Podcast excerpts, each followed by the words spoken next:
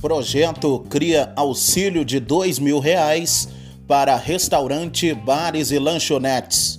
O Senado analisa projeto de lei que cria programa de auxílio aos restaurantes, bares e lanchonetes como medida para resguardar o setor que foi um dos atingidos com a pandemia de Covid-19. O PL 973 de 2021, de autoria do senador Randolfo Rodrigues, estabelece o auxílio no valor de R$ mil reais por três meses e a suspensão da cobrança de tributos federais, como a posterior renegociação das dívidas para essas empresas.